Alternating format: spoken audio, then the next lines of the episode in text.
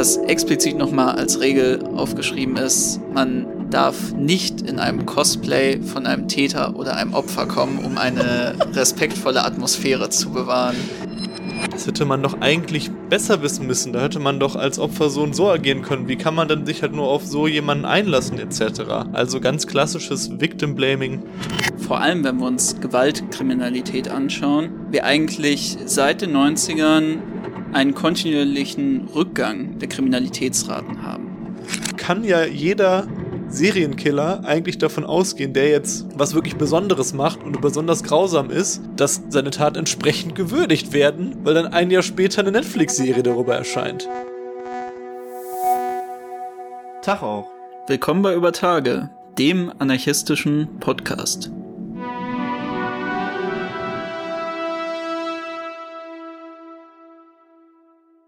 Als sie an diesem für den Oktober ungewöhnlich kühlen Abend einen letzten Blick durch ihren Garten schweifen lässt, hält sie kurz inne.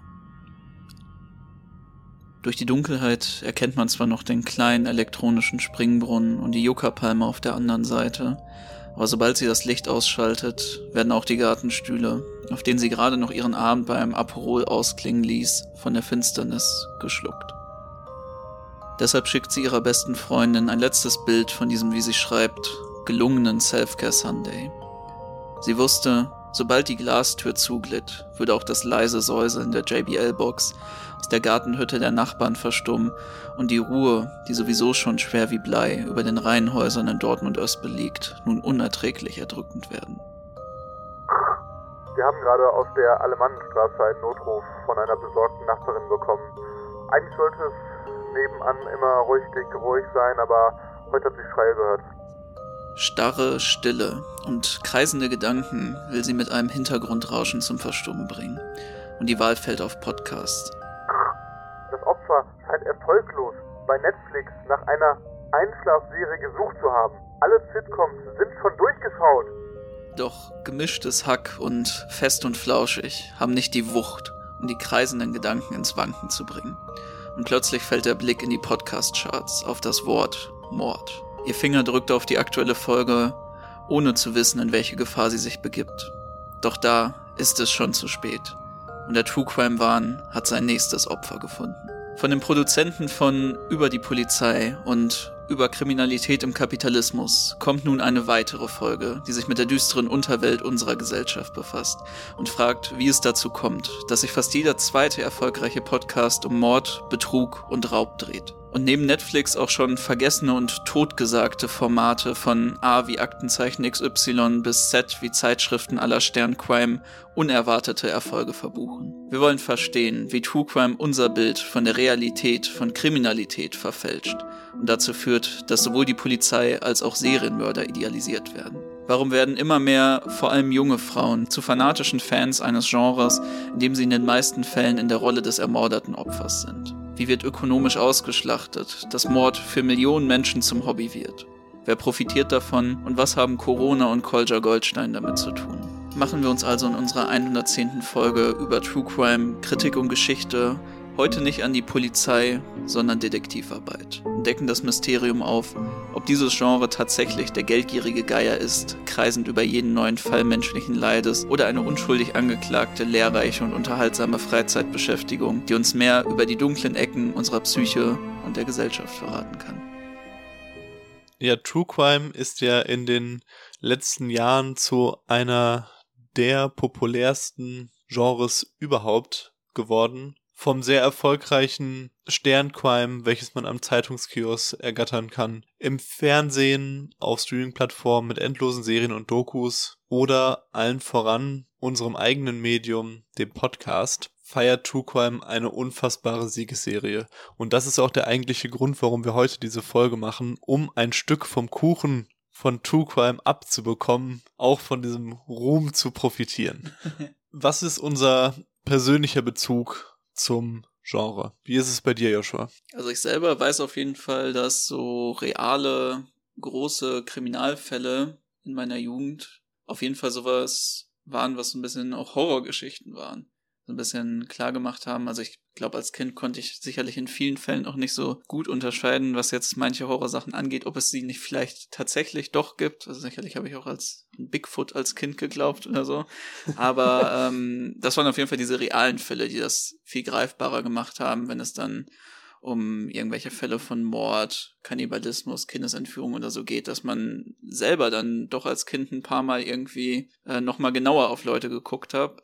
Ich weiß auch noch, ich wurde auch wirklich mit diesem Ding erzogen von, du nimmst keine Süßigkeiten von fremden Leuten. Ja, Deswegen, klar, Klassiker. So, und äh, ich glaube, das hat man damals dann auch, gerade wenn man sich mit sowas mal beschäftigt hat, wenn man das irgendwo mal im Fernsehen mitbekommen hat, viel Angst gemacht. Aber auf der anderen Seite ich habe auch ähm, damals äh, viel Kassetten zum Einschlafen gehört, drei Fragezeichen, TKKG und ich hatte immer großen Spaß in den Sommerferien mit Freunden, irgendwo jetzt äh, bei dann den verlassenen Schulen rumzulaufen, natürlich nicht reingehen, das wäre ja dann äh, verboten, sich so Geschichten auszudenken, dass man irgendwie ein Mysterium aufdeckt und äh, selber ermittelt, bei mir ist es tatsächlich echt sehr ähnlich. Also ich hatte auch als Kind tatsächlich neben, glaube ich mal, Wahlforscher auch Detektiv.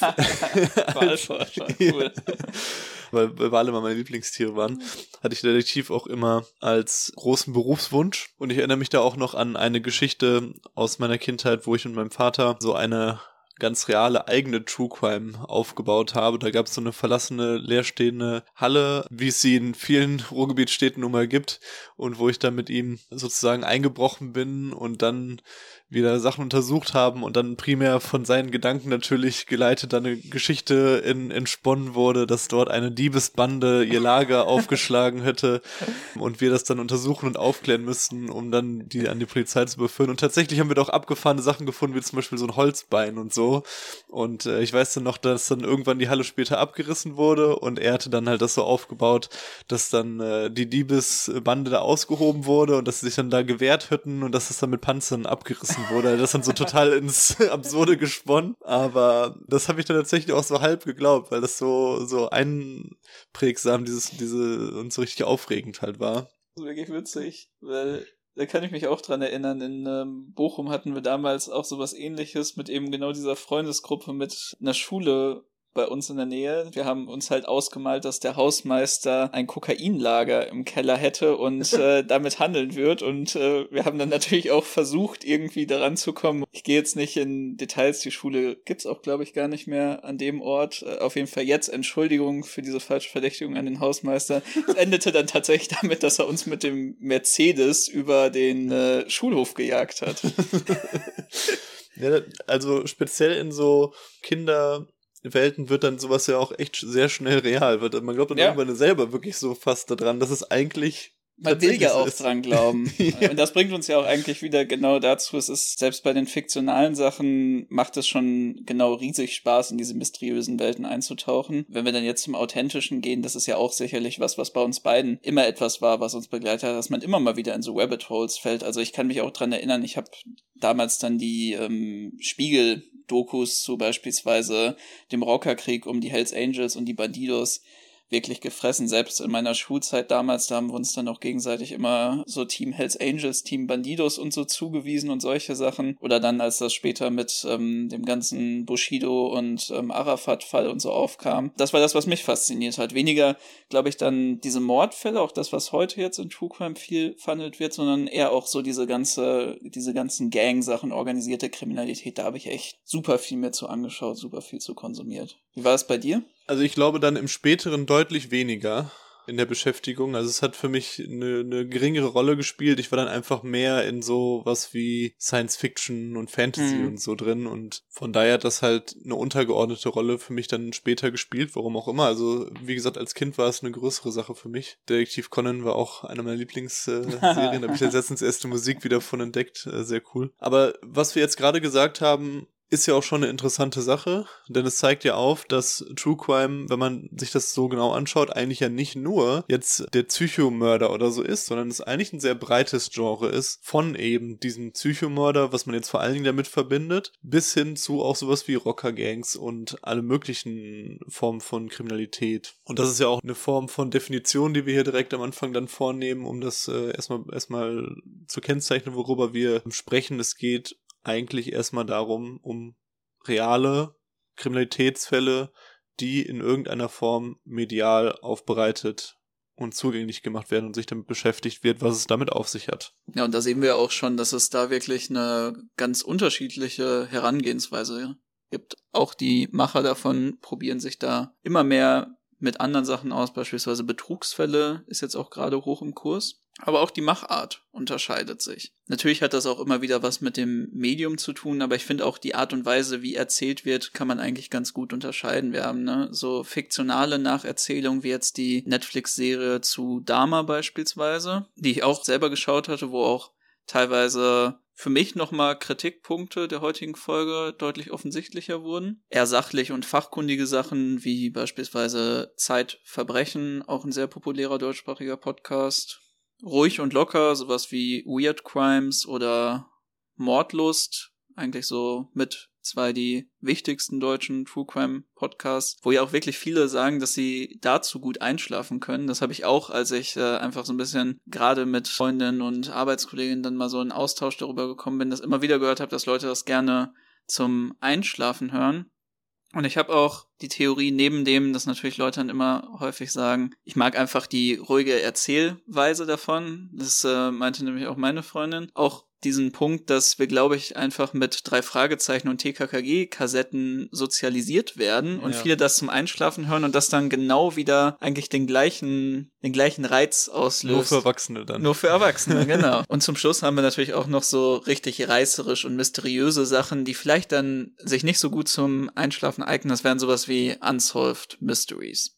Und es ist wirklich, wenn man sich das anschaut, für eigentlich jeden was dabei. Ja, dann würde ich sagen, stelle ich noch einmal, bevor wir richtig durchstarten, jetzt die Struktur für heute vor. Und wir beginnen mit der Geschichte von True Crime, gehen dann über zu der Faszination, die davon ausgeht, sprechen über True Crime und das Kapital, über Täter und Opfer, True Crime und Geschlecht, die kriminelle Gesellschaft und zum Schluss über revolutionäres True Crime. Also dann schauen wir zum Beginn einmal zurück in die Geschichte. Wie hat sich True Crime in der Vergangenheit entwickelt? Ja, und da kann man eigentlich ganz gut auf ähm, eine andere ältere Folge von uns verweisen. Das ist die zu sozialen Banditen, die Folge 59. Weil da haben wir auch schon so ein bisschen festgestellt in der geschichtlichen Betrachtung, so Volkssagen über Kriminaltaten gibt es wirklich in allen möglichen Kulturen auf der Welt eben sowohl über soziale Banditen, also solche, die ja ganz klassisch Robin Hood mäßig in der Bauerngesellschaft angesiedelt und anerkannt sind und von den Reichen neben den Armen geben, wobei hört da gerne nochmal in die Folge rein, da ist natürlich auch viel Mythos dabei, als auch über absolut grausame und asoziale Mörder. Was spannend ist, was wir auch sehen werden, dass sich auch diese Art und Weise, wie wir den positiven Bezug zu sozialen Banditen gesehen haben, in teilweise gleichen Formen, aber auch in anderen anderen Form bis in die heutige Gesellschaft weiterentwickelt hat. Und ich glaube, ausgehend von diesen frühen Volkssagen ist natürlich das, was die Beschäftigung mit realen Kriminaltaten viel einfacher gemacht hat für die Leute, wo es dann nicht mehr über eine ja mündliche Tradition ging oder man nur hier und da von den Autoritäten darüber erfahren hat über oder über Munkeln dann im Dorf oder in der Stadt. Das ist dann die Erfindung des Buchdrucks. Das ist natürlich äh, keine, kein übertage Geschichtspart, kommt äh, ohne die Erwähnung dieser grandiosen Erfindung aus Deutschland aus.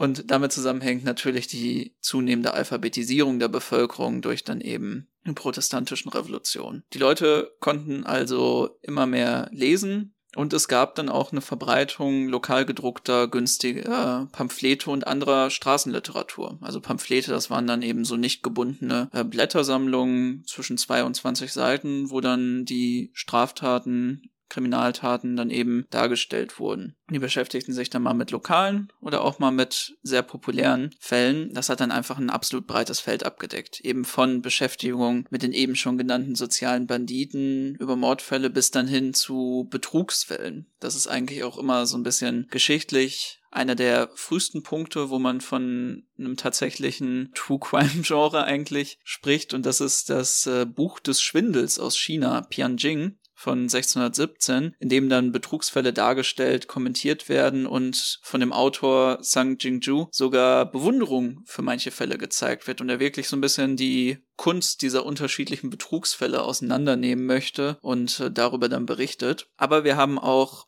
neben schon diesen frühen Sachen, wo wir dann auch äh, später nochmal zukommen, dieser Bewunderung oder dieser unterschiedlichen Bewertung der Taten, auch schon eher sensationalistische und ähm, stark moralisch geprägte Beschäftigung mit vor allem Mordtaten dann. Das ist eben so ein gutes Beispiel für eher so ein Pamphlet, was dann rausgebracht wurde, die erschröckliche Newe Zeitung von einem Mörder Christmann genannt.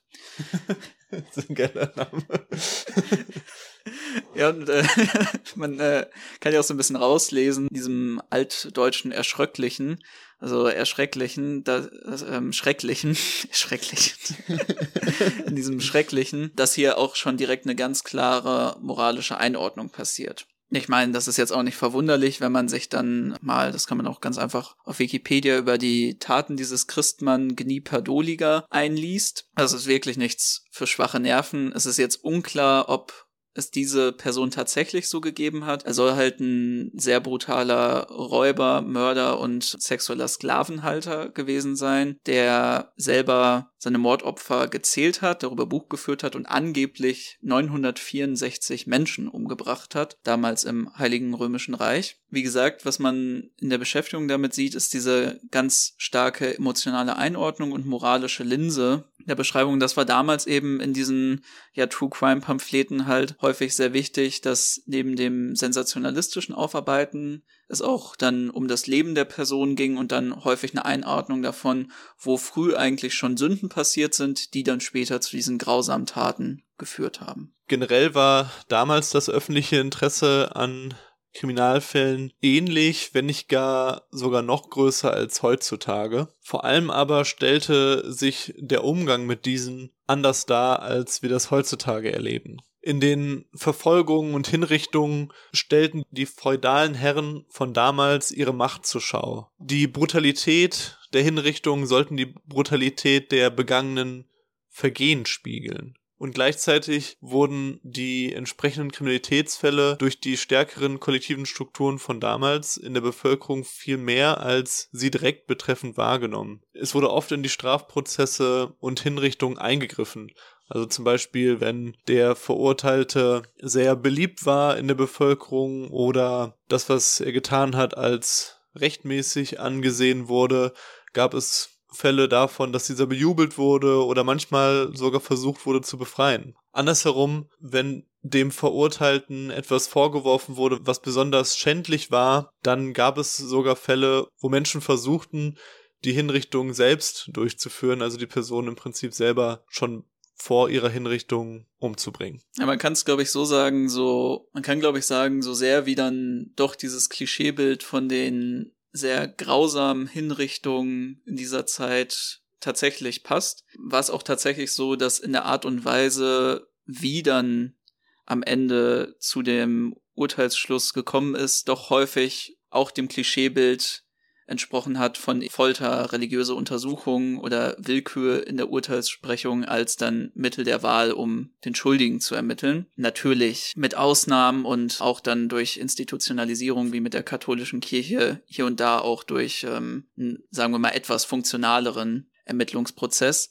Aber eine wirkliche Revolution davon gab es dann eigentlich erst so im 19. Jahrhundert. Also das passt natürlich auch ganz gut. Wir haben das ja auch in der Polizeifolge angesprochen, dass das 19. Jahrhundert auch die Zeit war, in der tatsächlich erst so die Polizei als Institution in ihrem modernen Sinne auch entstanden ist und gleichzeitig entwickelte sich in der Zeit dann auch die Forensik, also die wissenschaftlichen Untersuchungen, um Kriminalfälle aufzuklären. Das ist ja auch heute ein sehr breites Feld, wo es auch an vielen Methoden natürlich eine ziemlich starke Kritik gibt, wenn man sagt, das ist unwissenschaftlich. Aber man muss sich das auch so vorstellen, diese frühen forensischen Entwicklungen haben wirklich dann nach und nach immer mehr diese vorherigen Mittel der Wahl, Folter und Willkür abgelöst.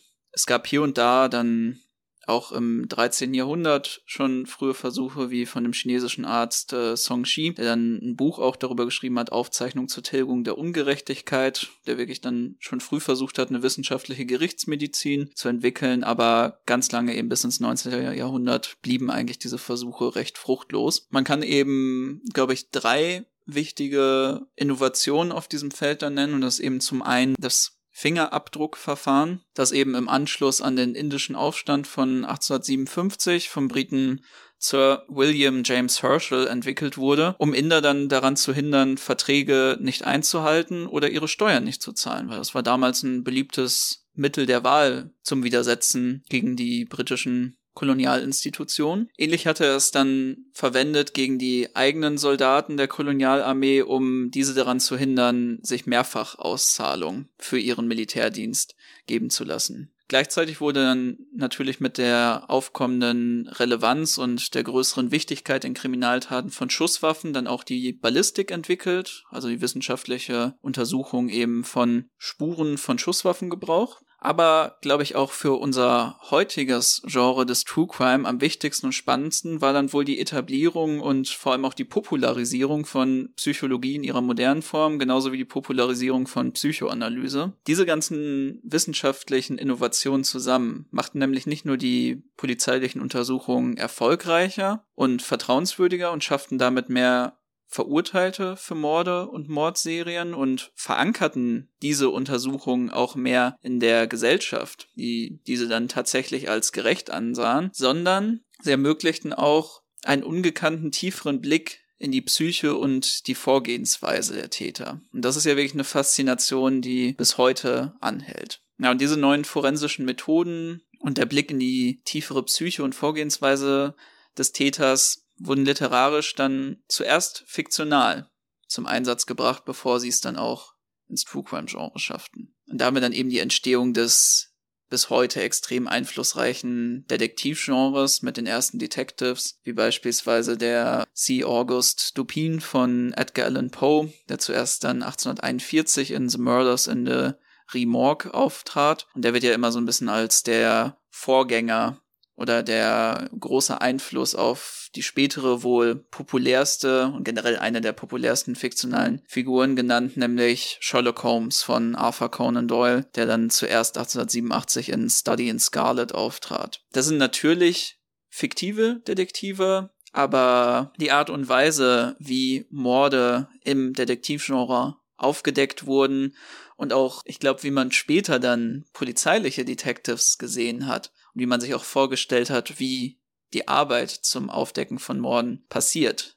Das hat dieses Genre maßgeblich geprägt und das sehen wir auch in True Crime bis heute. Generell lässt sich auch sagen, dass es eine gegenseitige Beeinflussung von True Crime und fiktionalen Kriminalgeschichten gibt. Leser von fiktionalen Büchern sind auch fasziniert von realen Mordfällen und diese Fälle wiederum beeinflussen wieder die Fiktion. Mit dem Aufkommen des modernen Journalismus wurde die Öffentlichkeit in einem ungeahnten Maße mit täglichen Meldungen und länger laufenden Geschichten über reale Kriminalfälle versorgt. Aber auch bei der Behandlung authentischer, realer Fälle tat sich einiges. Von den immer realer werdenden Zeitungsberichten aus entwickelt sich eine eigene Sparte an Medien. Ja, und da war das erste seiner Art das Magazin True Detective, zuerst früher True Detective Mysteries, gibt einem jetzt nochmal einen ganz neuen Blick auf ja äh, eine unserer Lieblingsserien. Das erschien von 1924 bis 1995, also auch wirklich extrem langlaufend. Und das entwickelte eben viele der heute bekannten Konventionen, also die eigentlich gerade schon angesprochene Kombination des Schreibstils aus den Detektivromanen, vor allem eben den der damals beliebten Film Noir oder eher Noir-Prägung und die Entfaltung eines mysteriösen Falls mit intensiver Spannung, mit eben dann den realen Vorkommnissen eines tatsächlichen Kriminalfalls. Und zum anderen sehen wir auch die ersten großen True Crime Romane. Das ist, wenn man sich die Geschichte des True Crime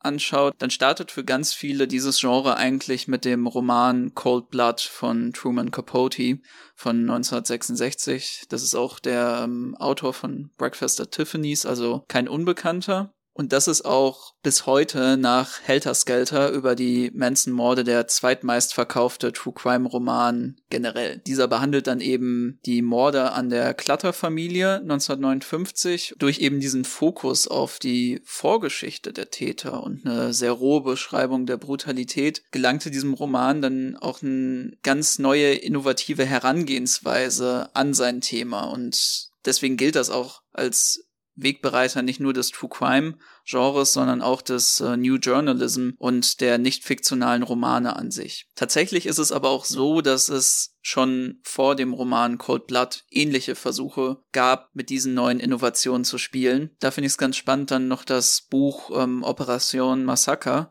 von Rodolfo Walsh, einem Argentiner von 1957 zu nennen, in dem es dann um das Massaker an angeblich ähm, peronistischen Zivilisten nach einem Militärputsch durch die Truppen der rechten Militärregierung in Argentinien ein Jahr zuvor geht. Und da wird eben ähnlich intensiv dieser natürlich nicht von der Regierung anerkannte Kriminalfall behandelt. Gleichzeitig eroberte mit dem bewegten Bild ein neues Medium die Welt im Sturm. Schon 1935 wurden die Übertragungen des Gerichtsverfahrens gegen Richard Hauptmann, den Kidnapper und Mörder des Sohnes von Charles Lindbergh, übertragen. Der war ein Flugpionier und fragwürdiger Politiker, der witzigerweise auch der Namensgeber eines äh, Fantasia-Land-Hotels ist. War auf jeden Fall mein bester Geburtstag, als ich da untergebracht war. Kann ich nur empfehlen. Fährt eine Achterbahn am Klo vorbei im Hotelzimmer.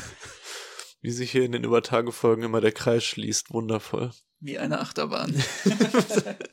Die Öffentlichkeit war absolut schockiert von diesem Fall, den sie erstmalig so kleinteilig über die Übertragung des Gerichtsverfahrens verfolgen konnte. Das Fernsehen machte das noch einfacher und man musste nicht mehr auf die Zeitung warten, sondern wurde rund um die Uhr mit Infos zu entsprechenden Fällen versorgt. Gerade die Nachrichten vom Vorabend, wo tendenziell mehr Straftaten passieren, wurden je blutiger und näher sie am Geschehen waren, zu Publikumsfängern. Also ich kann mich auch wirklich noch dran erinnern, als ich das erste Mal mit so US-Fernsehen konfrontiert war, als ich den ähm, Austausch in den USA gemacht habe, wo ich bei einer Gastfamilie war und alle waren gerade weg und äh, ich war dann eben für so zwei Stunden alleine zu Hause, habe dann einfach so ein bisschen durchs Fernsehen gesippt, weil ich mir dachte, ah, das ist ja eine Chance, äh, sonst keine Zeit alleine, jetzt kann ich mal ein bisschen US-Fernsehen schauen und als ich dann keine Lust mehr auf sowas wie Storage Wars oder Goldsucher in Alaska etc. hatte, sowas, was man ja auch hier mal bei D-Max bestaunt schauen kann, bin ich dann auf diese Nachrichtensender gekommen und ich war wirklich schockiert davon, wie ungefiltert eigentlich so Videos gezeigt wurden von Polizisten, die Verdächtige 10, 20 Mal angeschossen hatten oder dass einfach irgendwelche Unfallstellen mit den Opfern abgefilmt wurden oder man ähm, irgendwie ja so die Folgen von irgendwelchen Großschießereien in irgendwelchen Kneipen gesehen hat, das fand ich einfach krass, wie roh, ungefiltert und brutal wirklich die Nachrichten da waren. Da lässt sich auch der Film Night Stalker sehr empfehlen, den wir zusammen gesehen haben, wo aus der Sicht eines freien Journalisten, der eben für US-Nachrichten zuarbeitet, fiktiv erzählt wird, wie er seine Arbeit macht und ja, im Prinzip wie morbide er da auch entsprechend vorgeht. Wenn man das so sieht, aus deutscher Perspektive kann man das kaum glauben, aber es ist tatsächlich dann relativ nah an der Realität auch dran. Ja, wirklich grandioser Film. Ja, tatsächlich ist das was, was wir dann nicht nur bei der Berichterstattung über die Kriminaltaten direkt sehen, sondern, wie du es auch ähm, zu Charles Lindbergh schon angesprochen hast, bei den Gerichtsverfahren genauso. Denn in den USA gibt es massig frei verfügbare Gerichtsverfahren, die dann auch im Fernsehen oder jetzt heutzutage im Internet übertragen wurden. Manche davon wurden dann auch zu den meistgeschauten Sendungen in der Geschichte. Beispielsweise das ja wirklich berühmt-berüchtigte Mordverfahren gegen O.G. Simpson, was ja selbst viele hier in Deutschland kennen, aber in den USA wirklich einer der popkulturellen Momente der modernen Geschichte schlechthin wurde. Also zu dem Fall selber kann man ganze Bücher füllen, auch die ganze ähm, Dynamik der Rassenbeziehungen in den USA, die da durchgespielt wurden. Das ganze Ding natürlich irgendwie berühmter Schwarzer als Vorkämpfer für schwarze Rechte in dem ganzen Kosmos von Los Angeles, aber auch diese absolut privilegierte Behandlung, die er dann durch Polizei und Gerichte erfahren hat, obwohl es sehr starke äh, Indikatoren dafür gibt, dass er auch schuldig für den Mord ist. Wirklich extrem spannender Gerichtsfall. Aber bei der Urteilsverkündung 1995 wurde diese dann im Fernsehen von 57 Prozent aller Amerikaner, also 150 Millionen Menschen gesehen. Selbst der damalige Präsident soll sein Büro verlassen haben, um sich diese Urteilsverkündung in Ruhe anzuschauen. In Deutschland hat es sich völlig anders entwickelt auf Grundlage der staatlichen Intervention. In der frühen BRD waren Sendungen über echte Gerichtsverfahren Publikumsliebling, aber nach dem durchschlagenden Quotenerfolg des Doppelmordprozesses gegen Vera Brüne 1962 und der sogenannten Strauk-Affäre verbot der Staat 1964 Ton- und Videoaufnahmen aus Verfahren mit seltenen Ausnahmen. Das ist tatsächlich auch der Grund, warum ihr fast immer nur Aufnahmen seht, wenn die Angeklagten sich setzen, vor dem Verfahren, aus den Pausen oder nach dem Urteil selbst. Insofern mussten die Deutschen dann zurückgreifen auf so hervorragende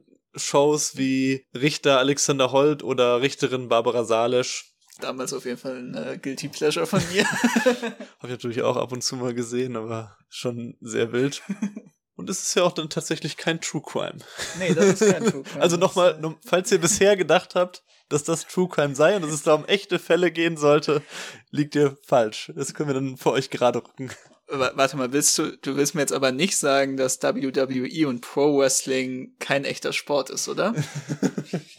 aber parallel war in Deutschland ein ganz anderer True Crime Klassiker in der Mache und zwar Aktenzeichen XY ungelöst. Eine der ältesten Serien in Deutschland überhaupt seit 1967. Gerade hatte das Ganze wieder steigende Erfolge, besonders bei einer jüngeren Zielgruppe, was jetzt erstmal vielleicht ein bisschen überrascht, weil man generell bei jedem öffentlich-rechtlichen Format erstmal denkt, oder auch das Klischee ist, das gucken eh nur noch über 60-Jährige. Könnte das vielleicht was mit dem heutigen Trend und dem Hype um ein bestimmtes Genre zu tun haben, was wir uns anschauen? Ja, und in diesem werden wir ja auch wahrscheinlich wisst, weil es so gut wie jeder kennen dürfte, ungelöste Fälle dargestellt, deren Aufklärung durch die Öffentlichkeitsverhandlungen mit Hilfe des Publikums erreicht werden soll. Darin werden ungefähr ein Drittel Mordfälle und sonst Raub, Gewalt, Sexualstraftaten, Finanzverbrechen, Betrug etc. behandelt. Sogar Verbrechen aus der Nazizeit, Erschießung von Zivilisten und Morde im KZ wurden in der Vergangenheit dort schon behandelt. Und sogar gelöst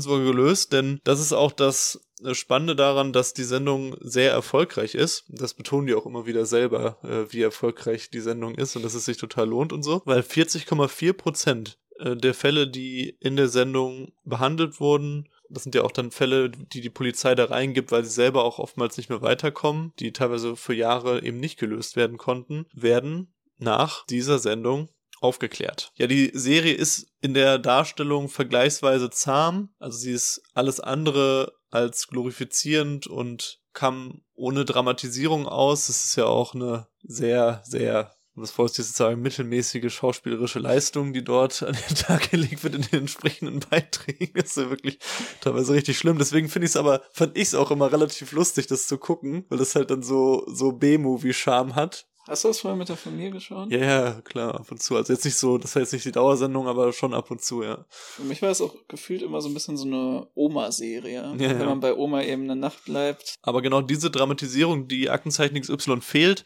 die wurde dann in anderen sehr populären Krimifällen erprobt. So zum Beispiel in dem Gladbecker Geiseldrama vom 16. bis 18. August 1988 und die für mich wirklich sehr schockierende mediale Aufarbeitung des Ganzen. Dort haben zwei Männer, Hans-Jürgen Rössner und Dieter Degowski eine Filiale der Deutschen Bank überfallen. Unter anderem haben sie im Verlauf ihrer Flucht auch einen Linienbus als Geisel genommen. Das Ganze endete mit dem Tod von den Geiseln Manuel Di Giorgi und Silke Bischoff. Und im Verlauf dieses Geiseldramas entwickelte sich ein wirklich freundschaftliches Verhältnis zwischen den Geiselnehmern und den Journalisten. Da kam es halt zu Fällen, wo dann Journalisten die Geiselnehmer eben gefragt haben, ob sie dann entsprechend posen können mit ihren Waffen und sich halt in einer bestimmten Art und Weise hinstellen können oder so. Ja, es gab ja sogar so einen Fall, dass dann in Köln eben ein Journalist mit ins Auto gestiegen ist und dabei geholfen hat, weil die Geiselnehmer verwirrt waren und sich in Köln nicht auskannten und es nicht rausgeschafft haben. Das ist sicherlich was, was viele kennen, die einmal versucht haben, in der Köln, Kölner Innenstadt sich zurechtzufinden mit dem Auto. Der Journalist eingestiegen ist und die dann aus Köln rausgelotst hat, also denen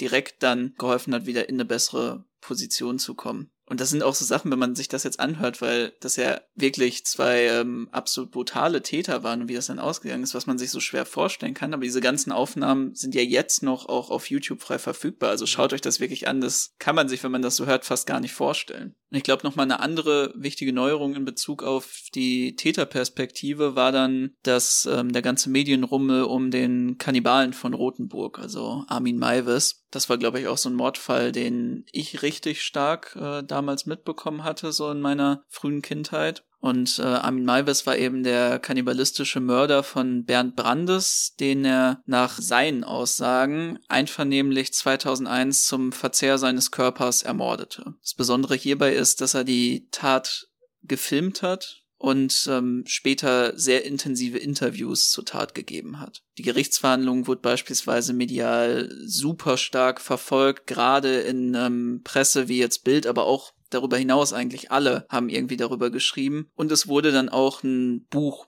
zu dem Fall veröffentlicht, nämlich Interview mit einem Kannibalen von 2007 das auch ähm, ja als deutsches Pendant zu gerade schon angesprochenen ähm, Cold Blood von Capote bezeichnet wurde. Dazu wurde dann auch ein zweistündiges Videointerview vom Autor mit ihm veröffentlicht. Ich glaube, gerade weil es eben so ein extrem verstörender Mordfall war, der Mörder eben sehr offen über die Freiheiten und Beweggründe der Tat spricht, konnte es so populär werden und hat auch in vielerlei Hinsicht Grundelemente schon aufgezeigt, die wir in dem heutigen True Crime Genre in der Beschäftigung mit der Täterperspektive sehen. Aber auch aus der Opferperspektive gab es einen sehr wichtigen Fall, der da eine ganz neue Nähe zu dem Opfer ermöglicht hat.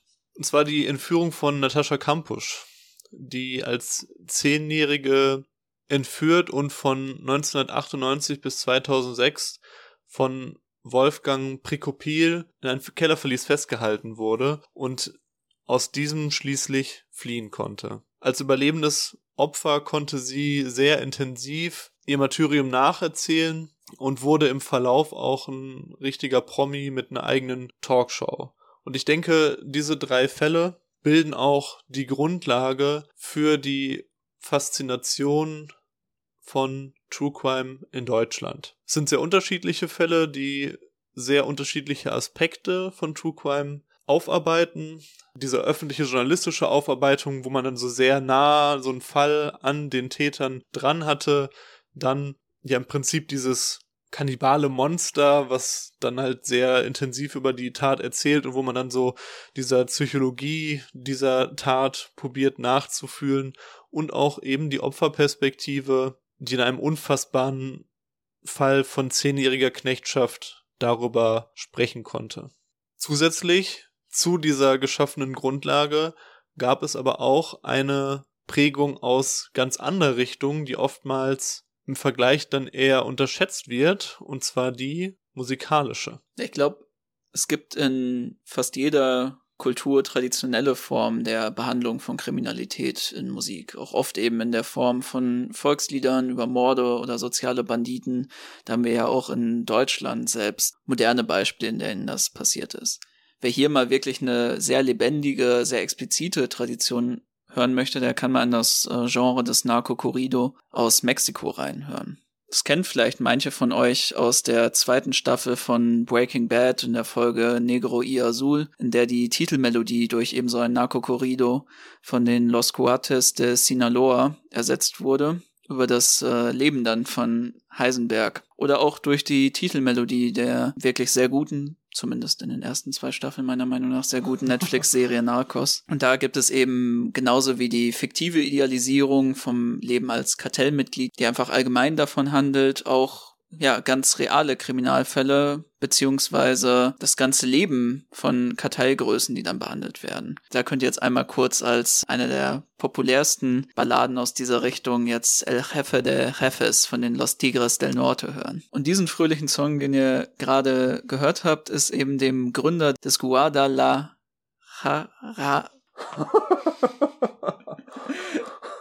Ist doch jetzt egal, Joshua. Jeder kann verstehen, dass du das nicht richtig aussprechen kannst. Aber ich versuche mir halt Mühe zu geben, wenn ich was sag. Spanish, this is said as Guadalajara. So easy to understand. das ist gut, ne? Guadalajara. Ähm, so, dann mach ich das nochmal. Dieser nette Song, den ihr gerade gehört habt, ist dem Gründer des Guadalajara-Kartells Miguel Angel Felix Gallardo gewidmet. Also einem, ja, wahrscheinlich ich will nicht sagen, wie viel mehrfachen ähm, Mörder und im Endeffekt Drogenbaron. Aber ein ganz anderes Musikgenre spiegelt eigentlich am besten die rohe Behandlung von True Crime wider. Und zwar Gangsterrap. Die Entstehung des Gangsterraps haben wir auch in einer eigenen Folge mit Markus Steiger, die 104, intensiver gesprochen. Aber aktuell sieht man in der Etablierung von Drill zuerst in den Zehnerjahren in Chicago und davon ausgehend in anderen Teilen der USA und UK und hier und da auch in Deutschland eine Form des Webs, die echte Mordfälle behandelt und möglichst authentisch sein will in der konkreten Beschreibung eben dieser in den Texten. Und ich finde, man merkt das auch wirklich neben eben natürlich so Trends wie emotionalerem Web oder auch ähm, immer mal wieder mehr Party und Feelgood Web halt auch eine starke Hinwendung wieder mehr zu düsterem und ähm, vor allem so einem Web, der auch reale Kriminalfälle behandelt. Ich finde, das ist sowas, das sieht man auch schon früher bei Künstlern wie bei Chata oder bei AK außer Kontrolle mit den ganzen äh, Einbrüchen, die gemacht wurden oder auch dieser ganze Stil, den Gringo oder Haftbefehl machen oder auch die Realness, die häufig dann 187 Straßenbande zugesprochen wird. Aber für mich ist es wirklich so, dass ich finde, dass man bei einem Künstler eigentlich schon fast von True Crime Web sprechen könnte. Und das ist für mich eben Kolja Goldstein, der ja wirklich das eigentlich zu seinem Markenzeichen gemacht hat, diesen eher düsteren Sound mit realen Kriminalfällen, vor allem aus diesem ganzen Umfeld Niederlande, Deutschland eben zu verbinden. Ich finde den Typen nebenbei übertrieben unangenehm und scheiße. Hast du dir mal, mal so ein Diss an der Stelle. Ja, ist jetzt auch wirklich nicht irgendwie ein Künstler, den ich mir gerne anhöre oder so. Wahrscheinlich gerade deswegen, weil er halt aus einer aus einer Perspektive von organisierter Kriminalität real spricht. Ja, aber äh, hast du dir mal seine Tattoos angeschaut?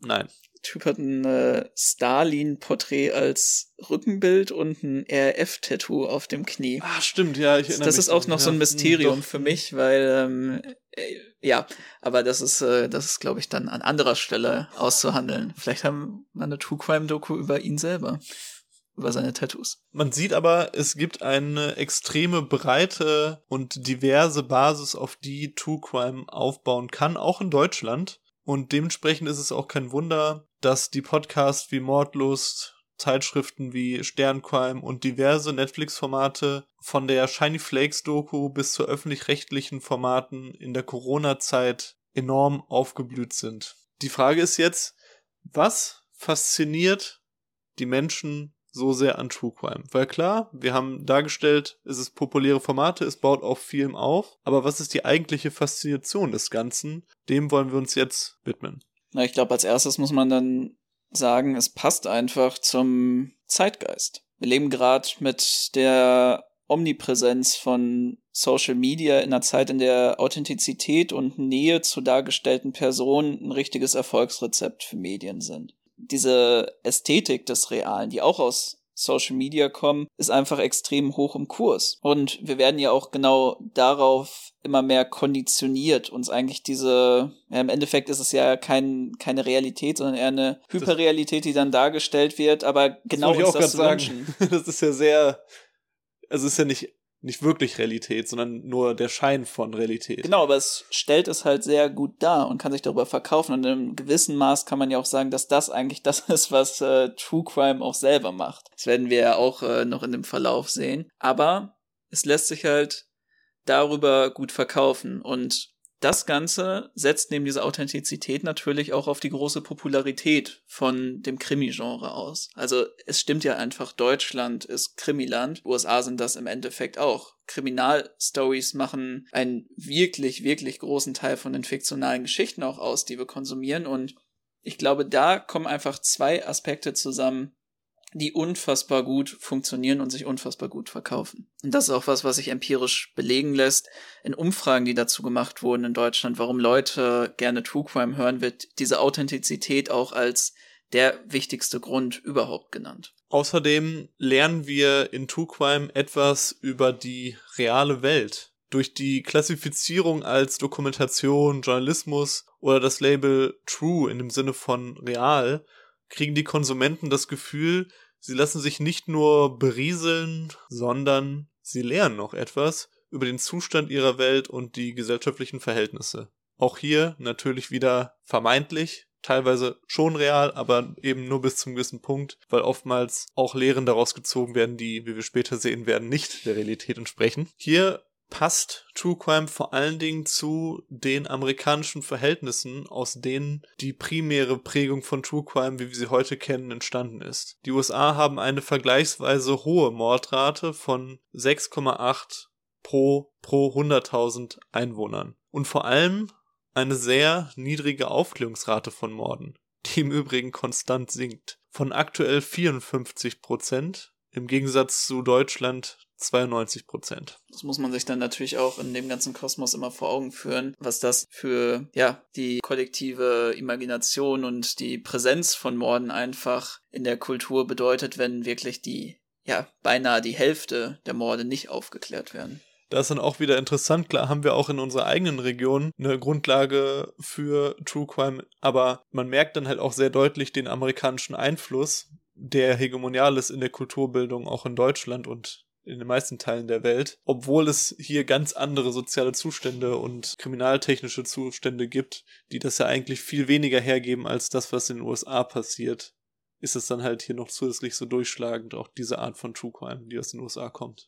Absolut. Dann die Aufklärung. Nicht gelöste Fälle, solche mit fragwürdigen Verurteilungen oder auch schon bekannte, bei denen Neues aufgedeckt wird, werden medial verarbeitet und neue Erkenntnisse oder Theorien dargestellt. Zwar sind die meisten Mordfälle recht banal und werden, wenn man sich die Tatmotive und psychologischen Hintergründe der Täter anschaut, erschreckend alltäglich. Es gibt aber auch einen großen finanziellen Anreiz, aus selbst offensichtlich simplen Fällen große Mysterien zu zaubern. Und genau diese Mysterien faszinieren uns auch. Wir werden mit Detektivgeschichten und Krimis großgezogen, so wie wir das auch über unsere selber und selber unsere Erfahrungen und Vorstellungen als Kinder erzählt haben. Und es macht uns einfach Spaß und bringt Spannung, ein Rätsel zu lösen. True Crime funktioniert gerade in dieser Disziplin perfekt. Mit dem Aufwerfen eines mysteriösen Szenarios, einer alltäglichen Situation in scheinbarer Sicherheit und dann einem plötzlichen Mord und ganz vielen offenen Fragen. Dies kombiniert mit vielen Wendungen und spannenden Erzählungen und jeder der Zuhörenden oder Zuschauenden ist am Haken des Erzählstrangs. Ja, und teilweise sehen wir ja sogar dann in True Crime eine tatsächliche neue Aufklärung eines Falls oder eben aus der True Crime Community selber. Also Beispiele, wo Medienmacher, wie zum Beispiel in der HBO-Serie The Jinx, einen Fall im Endeffekt neu aufgerollt haben und äh, ja am Ende des Tages dann zu einer Verurteilung geführt haben. Oder auch, wo die Fans das dann gemacht haben, wie durch Leute auf 4chan oder Reddit dann nachträglich Fälle gelöst wurden. Ja, und in der True Crime Community wird das Ganze dann auch Sleuthing genannt, was übersetzt so im Endeffekt Detektivarbeit heißt. Und das ist auch wirklich was, was immer stärker geworden ist, dass die Leute dann aus dieser eher passiv konsumierenden Community immer stärker selber aktiv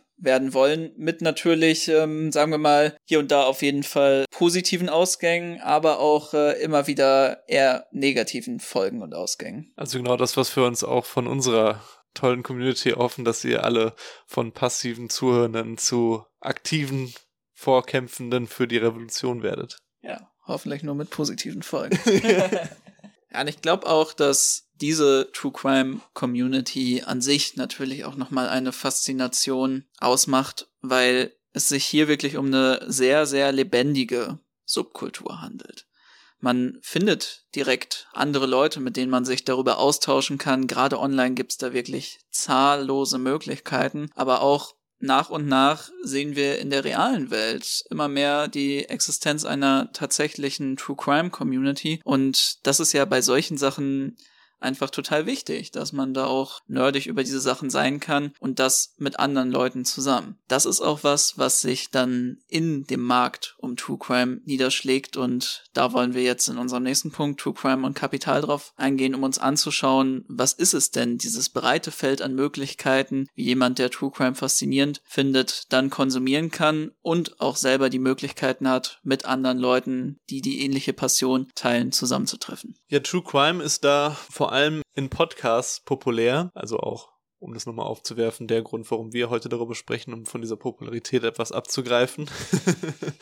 Beispielsweise waren in den USA 2022 drei der zehn meistgehörten Podcasts True Crime und in Deutschland lässt sich ein ähnlicher Trend sehen. Natürlich braucht aber auch jedes popkulturelle Phänomen und vor allem jede Community auch eine Convention und äh, deswegen gibt es in den USA zuerst noch, aber auch mit jetzt ersten Versuchen in UK eine eigene CrimeCon. Also es gibt äh, darüber hinaus noch andere True Crime Conventions in den USA, aber die populärste und die medienwirksamste ist auf jeden Fall die CrimeCon, die jährlich stattfindet und Vorträge, Diskussionen und Veranstaltungen anbietet mit wirklich unterschiedlichsten Leuten, die irgendwas mit dem Feld ähm, Kriminalität und True Crime zu tun haben, von FBI-Profilern, Schriftstellern, Podcastern zu ja selbst äh, Opfern von Straftaten selbst und allen möglichen Experten. Ein kleiner Fun fact zu der Convention, was sich im FAQ gefunden hat, was explizit nochmal als Regel aufgeschrieben ist, man darf nicht in einem Cosplay von einem Täter oder einem Opfer kommen, um eine respektvolle Atmosphäre zu bewahren.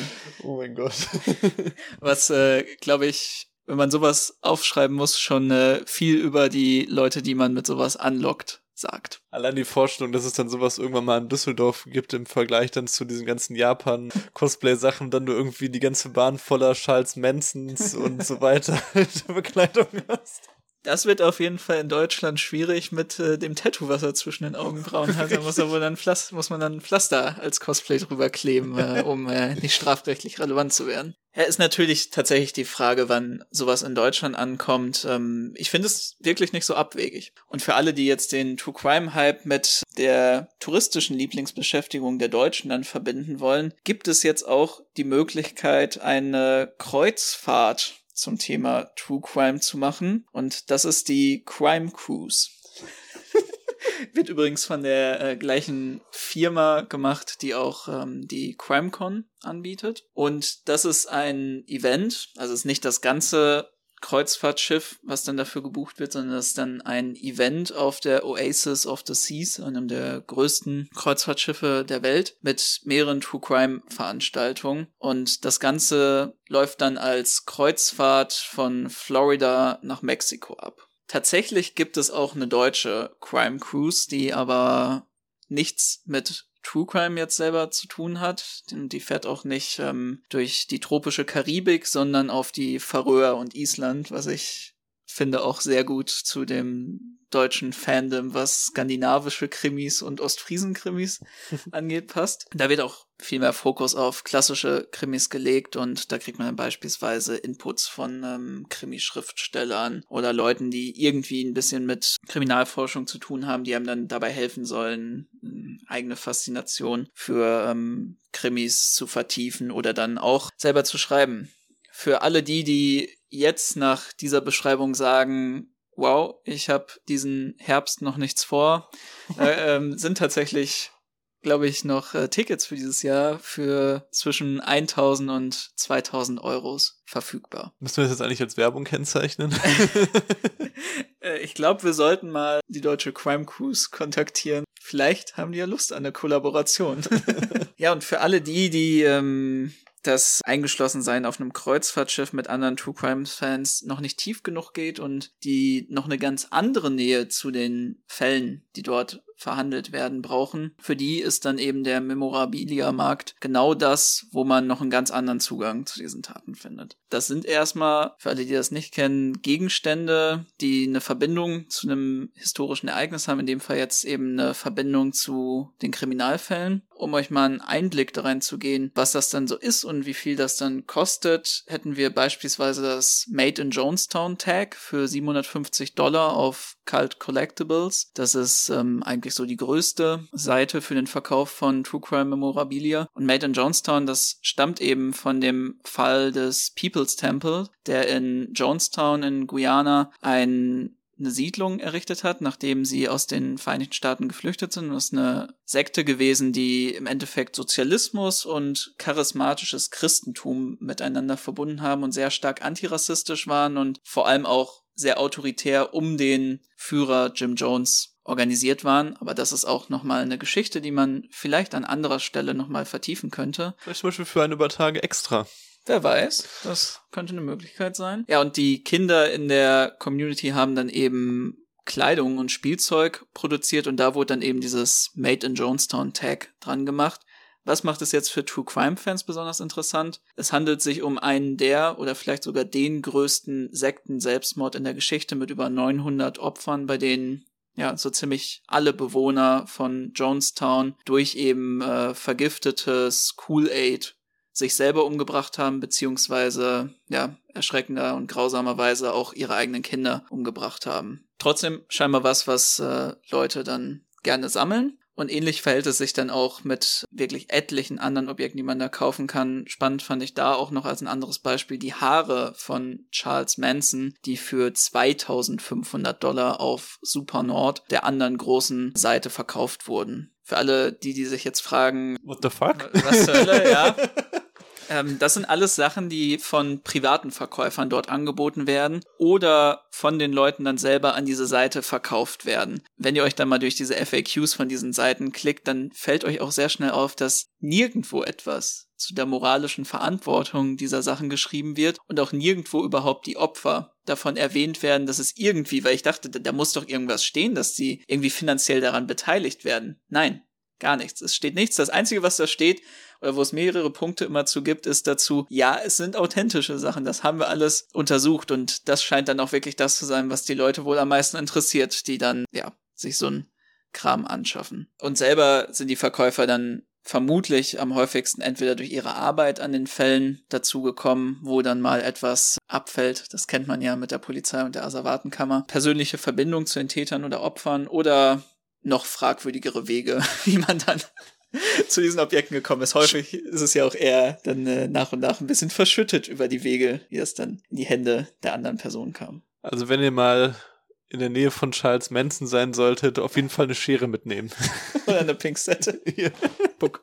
Die Frage, die sich jetzt hier natürlich stellt, ist, wer profitiert von so einer Seite und einer ja wirklich morbiden und absurden Ausprägungen von dem True Crime Hype. In den USA gibt es die Son of Sam Law, welche benannt ist nach dem Pseudonym von David Berkowitz, dem Mörder von sechs Frauen. Diese sind eine Ansammlung von unterschiedlichen Gesetzen, die dafür sorgen, dass der Staat das Geld einsackt und den Opfern gibt oder Opfer Täter verklagen können, wenn diese Geld mit den Geschichten ihrer Taten verdienen. Trotzdem gibt es natürlich immer Wege, wie diese umgangen werden können und es gab von Gruppen, die sich für Redefreiheit einsetzen, starke Kritik aufgrund von einem vermuteten Widerspruch mit der Verfassung. Und wie genau jetzt halt von diesen Seiten da die Kohle wohin fließt, das lässt sich halt auch überhaupt nicht von außen so einsehen und beurteilen. Ja, das ist halt die Sache. Das Einzige, was das ja wirklich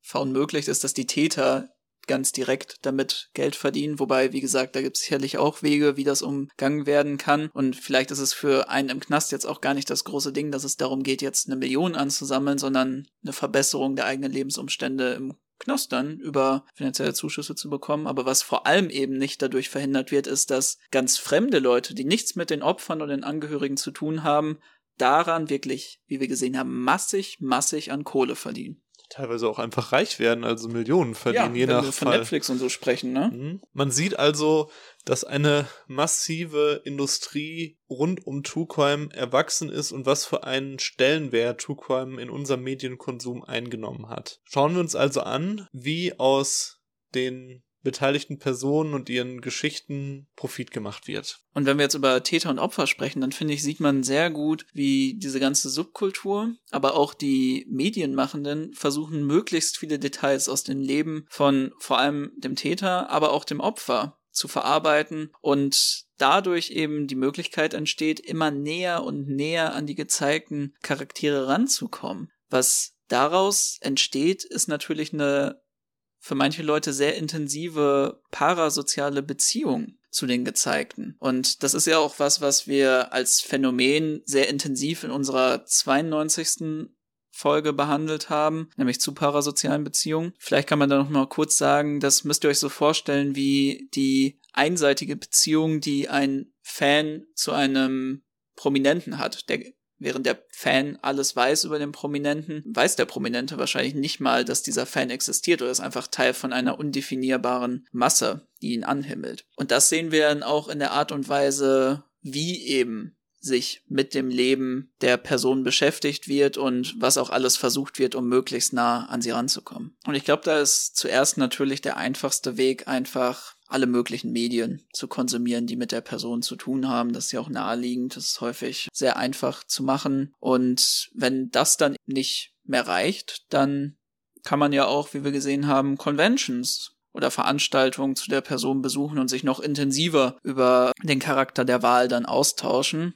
Und äh, dann gibt es natürlich auch die Möglichkeit, wenn man Charles Manson dann beispielsweise besonders nah sein möchte, dass man sich dann für ähm, 2500 Dollar ein Büschel Haare kauft. Und um das dann noch zu unterstützen, kann man natürlich dann auch an die Orte gehen, an denen die Person gelebt beziehungsweise ähm, ja gewirkt hat. Das war ja in Deutschland tatsächlich sehr krass mit dem Haus von Armin Maivis in Wüstefeld, was ja, glaube ich, auch mehrfach dann abgebrannt wurde, wo Leute versucht haben, irgendwelche Objekte, die mit dem Mordfall zu tun haben, dann mitgehen zu lassen. Natürlich auch oft, ne, das muss man auch in dem Fall sagen, um das dann auf Ebay oder ähnlichen Seiten zu verscherbeln und damit Gewinn zu machen, weil es auch hier diesen Markt dafür gibt. Und es gibt auch Orte, die wirklich ähm, touristisch stark davon profitieren, wie beispielsweise New Orleans mit dem La Laurie Mansion, in der dann die gleichnamige Serienkillerin, die ähm, vor allem eben ihre Sklaven ermordet hat, gewohnt haben soll. Dann kommen wir auch dazu, was wohl auch das Spannendste in dieser parasozialen Beziehung ist, wenn diese dann eine ganz konkrete,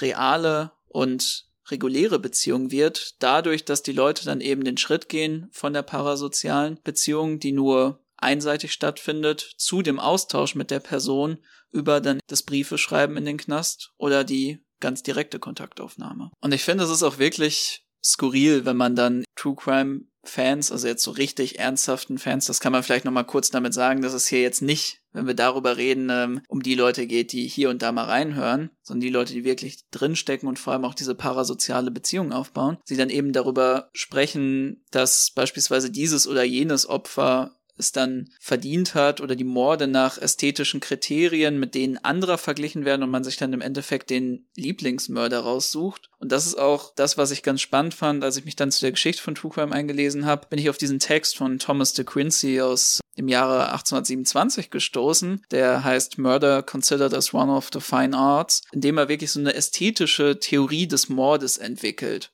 und nicht nur den Tathergang, sondern die künstlerischen Qualitäten, vor allem interessanterweise die Möglichkeit des Opfers durch die Tat ästhetisch über sich hinauszuwachsen, den hohen Kosten des eigenen Todes verknüpft, dann beschreibt. Das mag zuerst wirklich extrem verstörend klingen.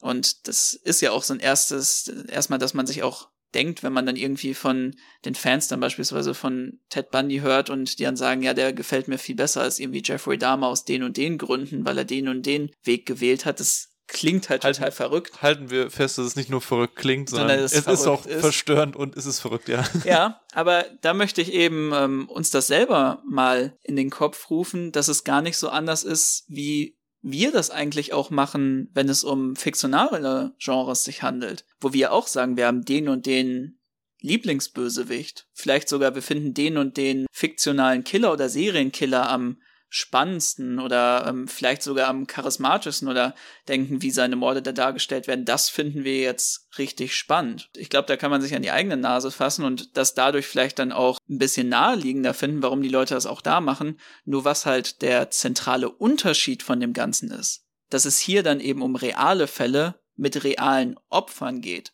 und es halt auch ganz andere Auswirkungen hat dafür, wie wir dann die Leute, die dort wirklich dafür für die grausamsten Taten stehen, bewerten. Auch die Täter selbst werden nach ästhetischen Kriterien bewertet. Bonnie und Clyde zum Beispiel waren das kriminelle Traumpärchen und nach den beiden wurde danach Ted Bundy mit seinen charmanten Mittelklasse-Auftreten von der Presse sexualisiert und der Frauenmörder teilweise auch von Fans begehrt, die ihm Liebesbriefe und Fanmail senden. Seine vorherige Freundin heiratete ihn nach einer Verurteilung und während sie die Taten weiterhin leugnete, gibt es etliche Frauen, die trotz oder wegen der Taten Mörder heiraten. Und für dieses Phänomen gibt es tatsächlich eine psychologische Begrifflichkeit, und zwar Hybrostophilia. Ja, es gibt, denke ich, auch einige spannende Gründe dafür, weil ich glaube, gerade in Deutschland, wo es nicht so ein großes Phänomen ist wie in den Vereinigten Staaten, guckt man darauf und denkt sich, ah ja, die Amis, die spinnen. Hier gibt es das natürlich auch, es ist nur nicht so stark popkulturell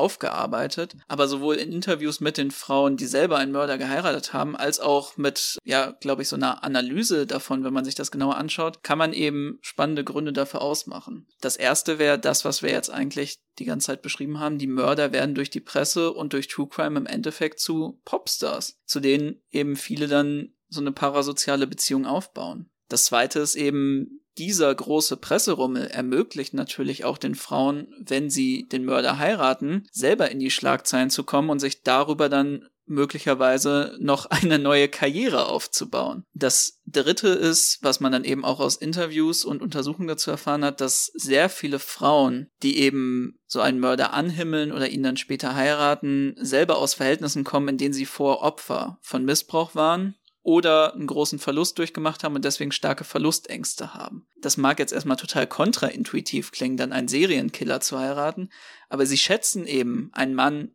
der im Knast im Endeffekt komplett unter ihrer Kontrolle ist, ihn ja tatsächlich direkt nichts tun kann und endlos Zeit hat, um sich ihnen ganz und gar zu widmen. Ich habe beispielsweise was von einer Frau gelesen, die dann beschrieben hat, dass sie es grandios findet, einen Serienmörder zu heiraten, weil er die ganze Zeit ihr 40, 50 Seiten lange Liebesbriefe schreibt und ähm, Bilder malt, komplett auf sie eingeschossen ist, weil er einfach, was hat er denn sonst? Da sieht man natürlich diese große Disbalance einfach von der Macht und der Möglichkeit der Kontrolle in dieser Beziehung. Das vierte ist dann, was noch angesprochen wird, das Bild der sich sorgenden Freundin oder Frau, was einfach vielen Frauen in der Sozialisierung von klein auf eingeimpft wird, dass wenn es um Beziehungen mit Männern und Jungs geht, dass sie sich halt um ihn sorgen sollen, dass sie ihn dann verändern und auffangen. Und ja, ein äh, Serienmörder stellt dann halt für manche einfach nur eine besonders schwere Aufgabe in eben dieser Frage dar. Und ähm, das ist natürlich auch eine starke Möglichkeit, sich zu profilieren und ja, die eigene Rolle auf eine sehr öffentlichkeitswirksame Art und Weise auszuleben. Vielleicht den beiden Punkten zuvor etwas widersprechend, aber es gibt ja auch unterschiedliche Motivationen von unterschiedlichen Frauen an der Stelle, sich auf sowas einzulassen. Und zwar zum einen der fünfte Punkt, abenteuerliche Erotik oder der Wunsch nach einem extrem dominanten Mann. Und Sechstens, man will Aufmerksamkeit und aneckt oder identifiziert sich tatsächlich mit den Taten als eine Form des rebellischen Aktes um diese sechs Punkte vielleicht nochmal kurz einzuordnen und dazu was zu sagen. Wir sprechen hier ja trotzdem von Extremfällen und die allermeisten Frauen selbstverständlich kein Interesse daran haben, mit solch widerlichen Schweinen und Triebtätern irgendetwas zu tun zu haben. Deswegen ist es ja auch gar nicht so einfach, das zu erklären und Gründe dafür zu finden. Es müssen ja auch extreme Gründe vorliegen bei diesen Frauen, warum sie sich gerade auf solche Menschen in allem Bewusstsein einlassen.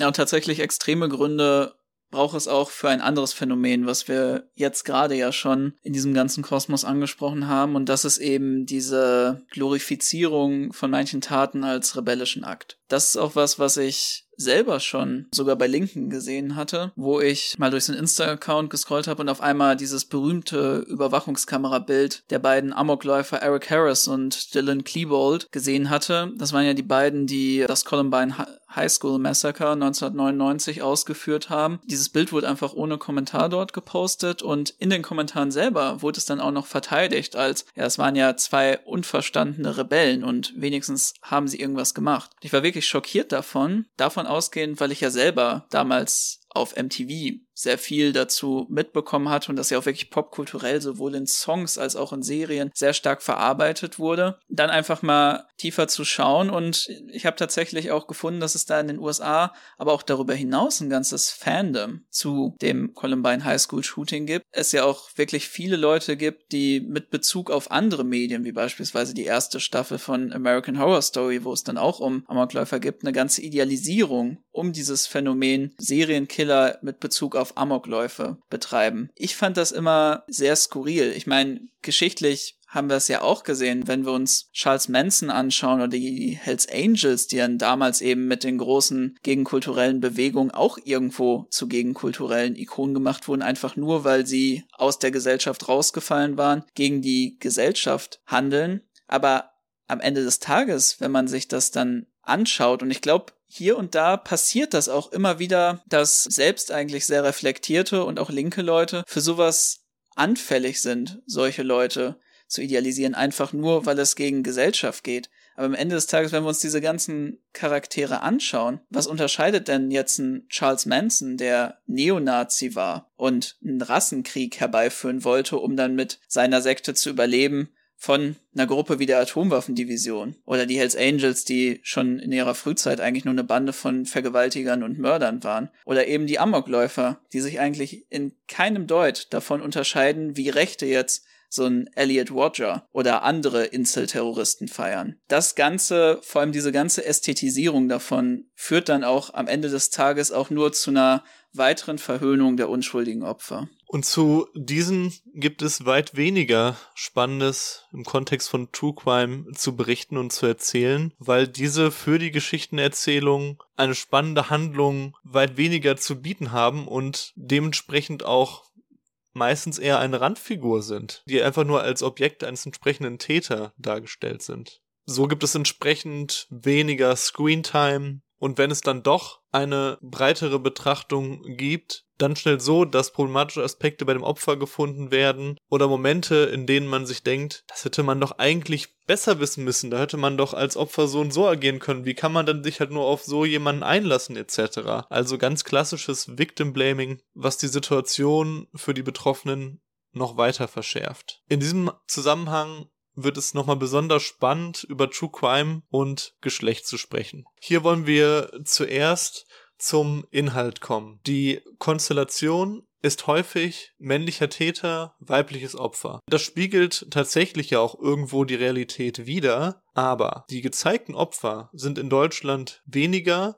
aber in den USA noch viel öfter sowieso schon von der Presse stark behandelte Fälle. Also solche mit einem eher privilegierten Opfer und proportional weniger wird die häufigste Mordtat behandelt und zwar männlicher Täter, männliches Opfer. Das heißt also, dass es statistisch gesehen häufiger vorkommt, dass entsprechende Täter Männer umbringen und nicht, wie man weithin geläufig annimmt, primär Frauen von Männern und entsprechenden Serientätern umgebracht werden. Und da auch die Täter viel stärker behandelt werden als die Opfer, fokussiert sich die Behandlung der entsprechenden Taten auf eine männliche Perspektive. Die Täterperspektive wird um einiges verständlicher gemacht als die des Opfers. Und ich finde, den Punkt ganz wichtig, den du jetzt angesprochen hast mit der männlichen Perspektive, weil ich glaube, der bietet auch eine Erklärung für die geschlechtliche Differenz in der Konsumenten, von der Hörer, Zuschauerschaft von True Crime, weil es für Männer viel unangenehmer ist, passiert auch, aber viel unangenehmer ist, sich eben mit dieser vorherrschenden männlichen Perspektive der Tat zu identifizieren. Die meisten Männer werden irgendwann in ihrem Leben auch mal patriarchale Gewalt ausüben und es ist viel, viel gängiger, als wir uns das selber eingestehen wollen. Fan von einem Genre zu sein, in dem es sehr stark auch eine Identifikation mit diesem männlichen Täter gibt, der nicht selten auch patriarchal gewalttätig handelt, löst, glaube ich, bei vielen Männern ein gewisses Unbehagen aus, weil eben einem auch ja auch in einer ganz rohen und selbstbewussten Art und Weise der Täter diese patriarchalen Verhältnisse vorgehalten werden und vielleicht auch aufgezeigt wird, wie versteckter man hier und da eine geringere Form mit ähnlichen Mustern ausgeführt hat. Und gleichzeitig ist es natürlich auch so, neben diesem Unbehagen, was ausgelöst wird, dass es auch nehmen wir jetzt mal irgendwie so Horrorcore-Webgruppen und ähnliches beiseite, es auch gesellschaftlich deutlich weniger akzeptiert ist, wenn jetzt ein Mann ankommt und sagt, ich bin großer Ted Bundy-Fan. Ich glaube, da gehen bei sehr vielen Leuten die Alarmglocken an und man denkt sich erstmal, okay, komm mir bitte nicht zu nah. wenn eine Frau das macht, die ja in diesen Geschichten häufig eher das weibliche Opfer als Gegenpart hat, ist es viel einfacher und kann einfach irgendwie quirky oder rebellisch sein, wenn man dann sagt, man identifiziert sich mit dem Täter oder man findet das spannend, was der gemacht hat. Und das Ganze ist dann natürlich auch viel einfacher von der weiblichen Perspektive aus zu verkaufen. Die geschlechtliche Differenz zeigt sich auch im Konsum. Frauen in Deutschland hören fast doppelt so gerne True Crime wie Männer. 80% der Abos von dem vielmals schon erwähnten Sterncrime. Vielleicht doch da eine Kollaboration. kommen von Frauen und wer sich einmal Videos von der CrimeCon angeschaut hat, wird dort tatsächlich vor allem Frauen sehen. Die drei populärsten deutschen True Crime Podcasts, Weird Crimes, Mordlust und Mord auf Ex, werden alle von Frauen moderiert, was schon auffällig ist, weil Podcast ja auch, da ist ja auch immer diese, vor allen Dingen linke Kritik, ja hier wieder zwei neue Typen, die halt über irgendwas labern. Und wenn es dann in einem so großen Genre ähm, die größten Podcasts ausschließlich von Frauen moderiert werden, dann ist das schon eine Auffälligkeit, weil ja auch eine berechtigte Kritik äh, darin liegt, um das mal nebenbei zu sagen, dass nur Männer sich halt immer darstellen können in entsprechenden Formaten. Wir sind auf jeden Fall der letzte Podcast hoffentlich, ne? Der von zwei Typen gemacht wird. Ich hoffe, Bitte ja. kommt nicht nach uns und macht uns Konkurrenz.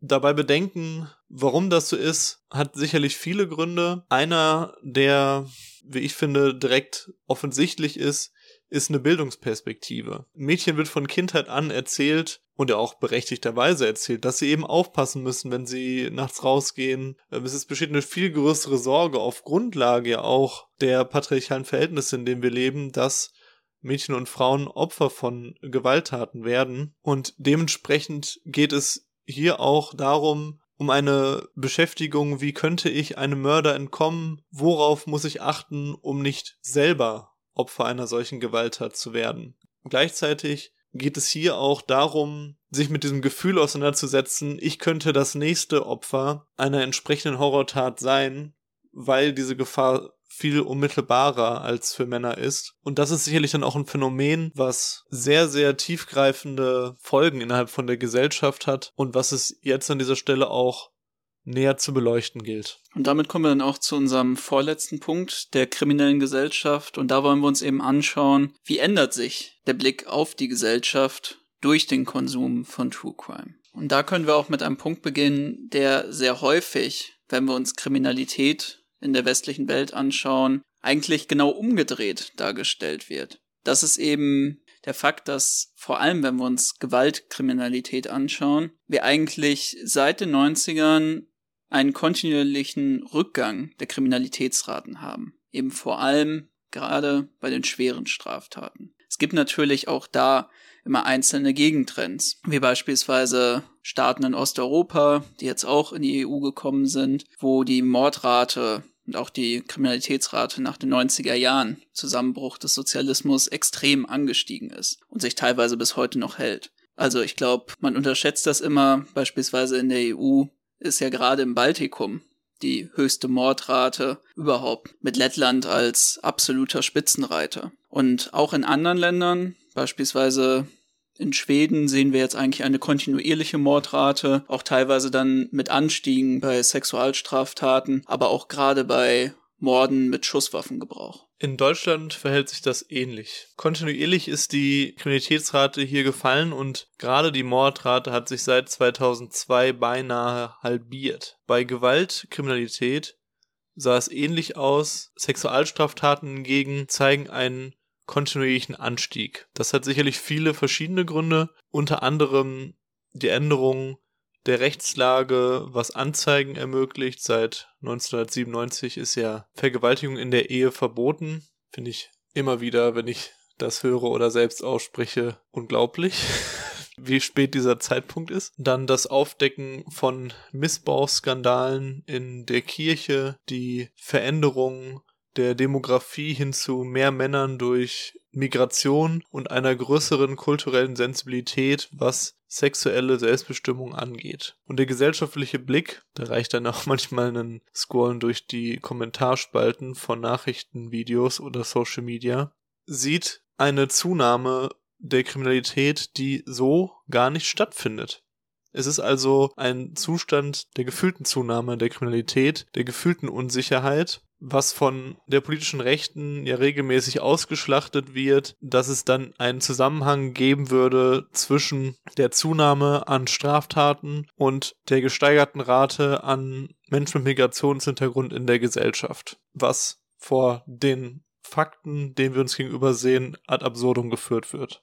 Ich glaube, an einzelnen Punkten, die du jetzt auch genannt hast, wie beispielsweise einfach eine Veränderung der Demografie hin zu mehr jungen Männern, da kann man ja sicherlich, und das ist ja auch immer so die Sache, dass irgendwo dann auch so ein Fünkchen Wahrheit drinsteckt, dass man sagen kann, ja, natürlich, wie alle anderen Faktoren in der Gesellschaft ist auch Migration ein Faktor, der einfach Art von Kriminalität ändert. Manchmal auch, wie jetzt in dem Fall dann zu einer Zunahme von Kriminalität in manchen Bereichen führt. Aber das Problem halt, wie die radikale Rechte oder auch die neue Rechte in Deutschland das ansieht, ist ja genau der Punkt, dass es eben nur gebunden an die Migrationsrate gesehen wird. Und dann sogar, wie in vielen Straftatenfällen, wie du es jetzt auch beschrieben hast, eigentlich einen kompletten Gegentrend gibt. Und vor allem noch zusätzlich die falschen Schlüsse daraus zieht, weil dann suggeriert würde, dass es irgendwie in der Natur dieser Menschen liegen würde und nicht die sozialen Umstände, unter denen dann halt die Kriminalität entsteht, in migrantischen Kreisen.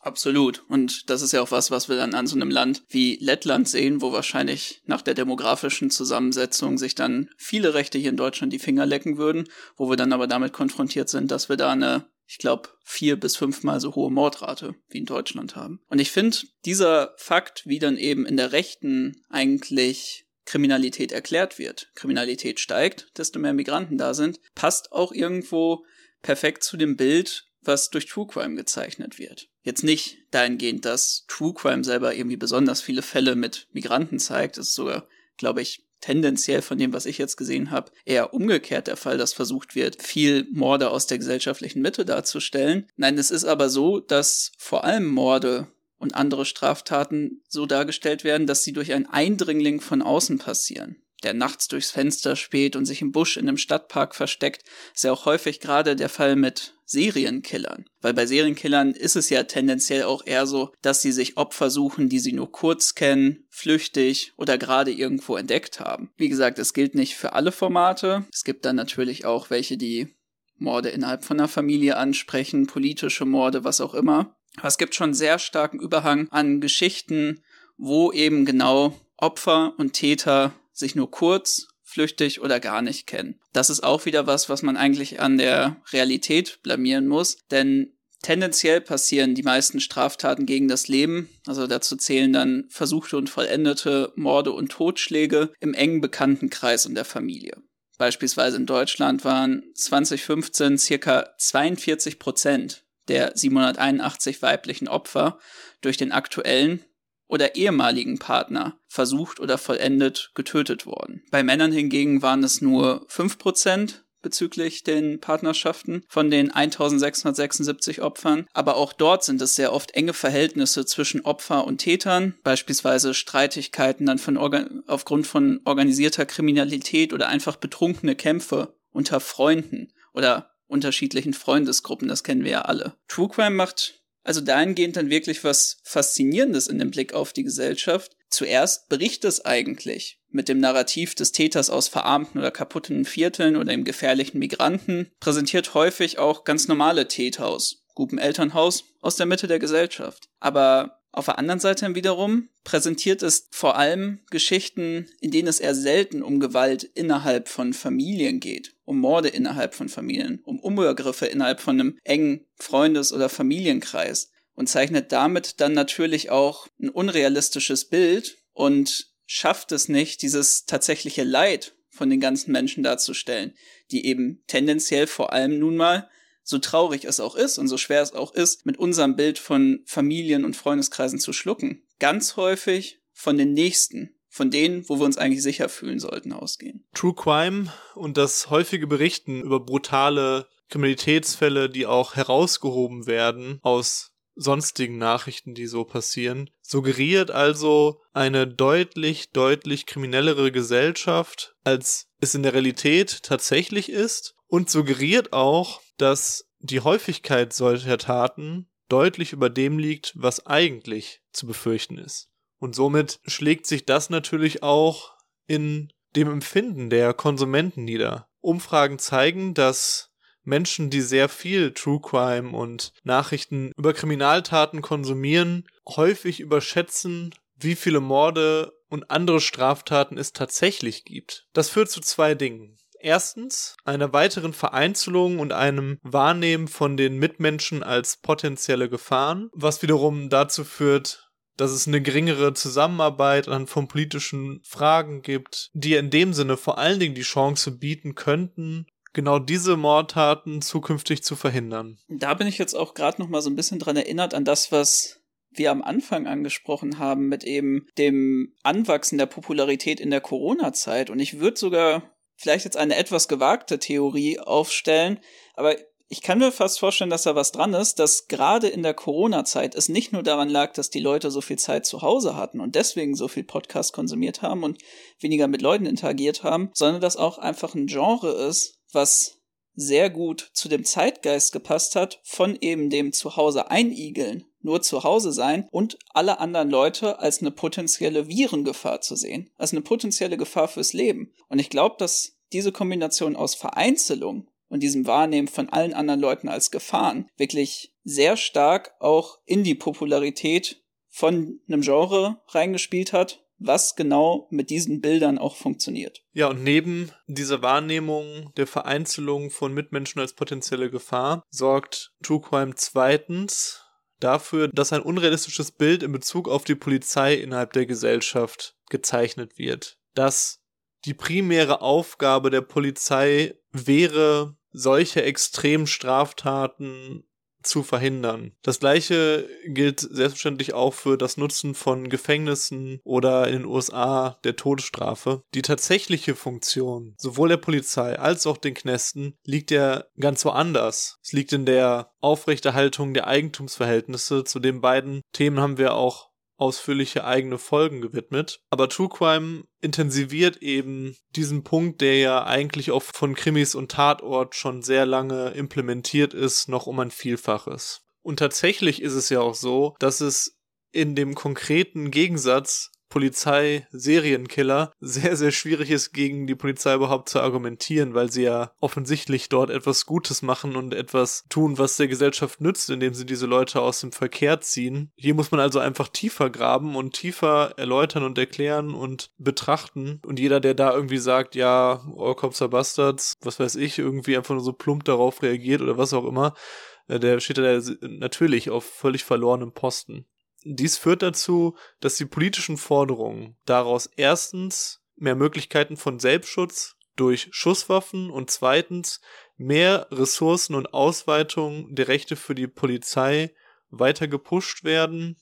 Und obwohl es keine Verbindung zu der Realität gibt, dass genau diese Maßnahmen zu mehr Sicherheit, zu einer Reduzierung der Kriminalität in der Gesellschaft führen, diese als angemessen und sinnvoll angesehen werden. Da stellt sich die Frage, wenn das die Folgen von True Crime sind, kann es überhaupt eine Art revolutionäres True Crime geben? Ich glaube, da müssen wir uns dann auch fragen, was sollte True Crime denn eigentlich im besten Fall erfüllen? Und Vielleicht kann man da erstmal am Anfang nochmal festhalten, das habe ich auch gemerkt, als ich jetzt selber für die Folge recherchiert habe. Obwohl ich vor eigentlich keine besonders starke Affinität zum Genre hatte. Natürlich habe ich auch ähm, hier und da mal Podcasts oder Serien dazu konsumiert, habe ich gemerkt, wie einfach es ist, in solche Rabbit Holes reinzufallen ich will eigentlich einen akademischen Artikel über die Geschichte von True Crime lesen, aber auf einmal komme ich dann, weil irgendein Serienmörder erwähnt wird, dann auf die äh, deutsche Wikipedia-Seite davon und dann liest man sich auf einmal zu, was weiß ich, irgendwelchen Fällen aus der Weimarer Republik ein, einfach nur, weil einen das halt huckt.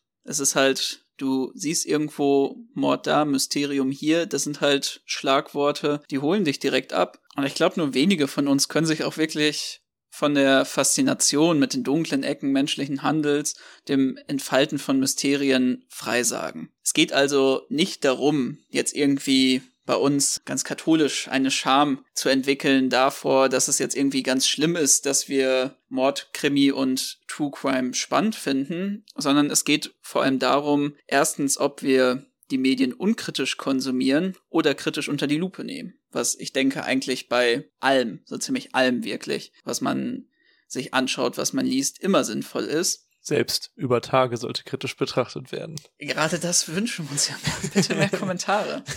Und ich finde auch, das muss man dann sagen, das Ganze muss nicht nur negativ sein, weil es ist ja tatsächlich das, was manchmal dann angenommen wird. Ganz häufig ist es ja sogar eher so, dass so eine kritische Betrachtung von einem Gegenstand einem auch erst eine neue Wertschätzung für das Ganze geben kann und man vielleicht vorübersehene Aspekte nochmal neu beleuchten und neu entdecken kann. Es ist halt wichtig, dass wir uns fragen, wie diese grundlegende Faszination mit dem Düsteren, mit dem Horror so entfaltet und eingebunden werden kann, dass es uns vielleicht eine ganz neue Perspektive auf Gesellschaft gibt dass es uns über die gesellschaftlichen Hintergründe der Tat aufklärt und auch wirklich aufzeigt, wie eine Gesellschaft eben an dem Verhindern von solchen Taten scheitert und wie der Umgang mit solchen Fällen sein sollte. Weil am Ende des Tages, das muss man jetzt nochmal sagen, das gilt nicht nur für die bekannten, berühmten politischen Morde.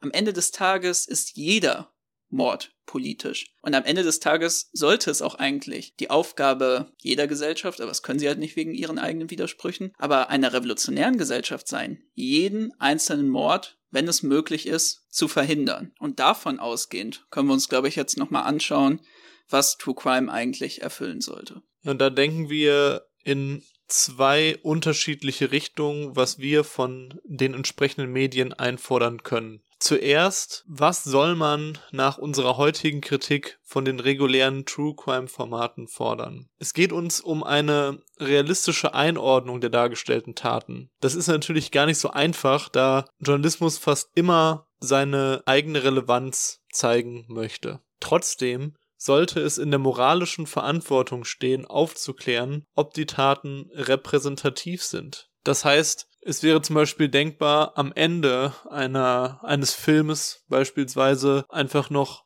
statistisch aufzuzeigen, ob der gezeigte Fall eine Seltenheit ist, wo man dann aufmacht, auch wenn dieser Fall der Realität entspricht, gibt es sehr wenig vergleichbare Taten und es ist sehr unwahrscheinlich davon betroffen zu sein oder so. Was weiß ich. Ja. ja, manchmal haben Leute ja wirklich diesen Blick darauf, dass irgendwie im ganzen Land dauerhaft nur Serienmörder dann mhm. rumlaufen, nachdem man sich sowas anhört oder anschaut. Ganz wichtig ist, dass es einen respektvollen Umgang mit den Opfern solcher Taten geben muss. Es gibt zahllose Beispiele und da hast du auch im Laufe der heutigen Aufnahme die Dama-Serie auf Netflix erwähnt, bei denen die Wünsche der Angehörigen der Opfer aktiv missachtet wurden. Ich habe die Serie tatsächlich auch nur die ersten ein, zwei Folgen gesehen und habe dann abgebrochen, weil ich, weil ich das einfach richtig widerlich fand auf so vielen verschiedenen Ebenen. Tatsächlich in dem Fall nicht nur, wie explizit diese Taten dargestellt wurden, sondern vielleicht dann auch mit der, weil ich mich vorher da schon ein bisschen mit beschäftigt habe, die Opfer selbst ja betont haben, dass sie eigentlich überhaupt nicht wollen, dass das verfilmt wird und sie auch selber nicht dargestellt werden wollen, aber sie sehr ausgiebig dargestellt werden. Also dann zum Beispiel der ebenfalls auf Video festgehaltene Gerichtsprozess dort nachgespielt wird von Schauspielern und so. Das ist absolut widerlich und finde ich einer der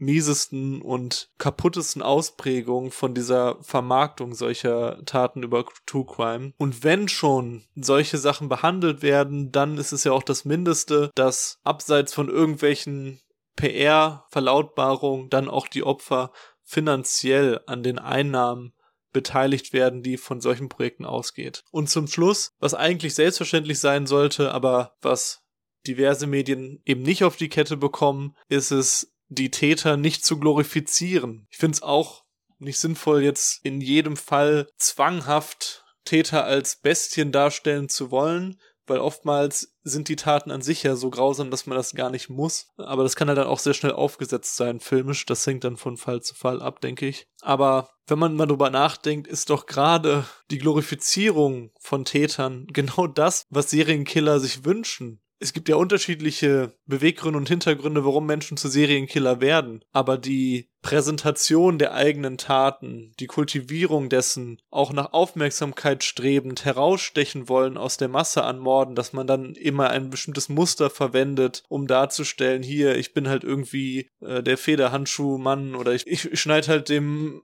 jedem Opfer immer ein Ohr ab oder irgendwie sowas, wo man halt dann sagen kann, ich bin einzigartig, meine Taten stechen heraus. Das muss man sich halt vergegenwärtigen, dass in den heutigen Zeiten, wo True Crime so ein krasses Massenphänomen ist, kann ja jeder Serienkiller eigentlich davon ausgehen, der jetzt was wirklich Besonderes macht und besonders grausam ist, dass seine Tat entsprechend gewürdigt werden, weil dann ein Jahr später eine Netflix-Serie darüber erscheint. Ja, ich meine, früher mussten die ja sagen wir mal, noch vergleichsweise viel machen mit Briefen an die Presse schreiben und sowas und eigentlich immer unter großem Einsatz eigentlich versuchen, dass es irgendwie dann medial groß aufgezogen wird und deren eigene Worte verbreitet wird. Heute lecken die Medienmacher sich ja schon die Finger danach, nach der nächsten großen Story.